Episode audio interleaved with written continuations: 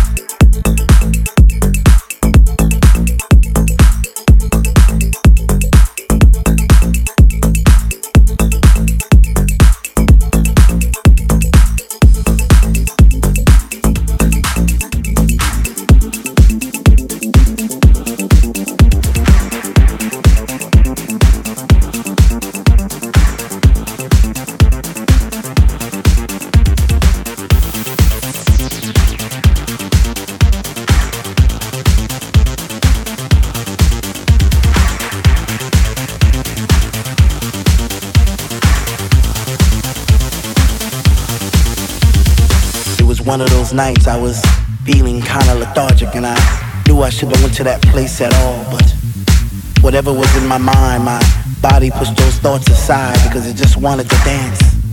It just wanted to fly. This was a funk decision. I even had funky premonitions of me floating around the room, passing flowers to all the boys and girls.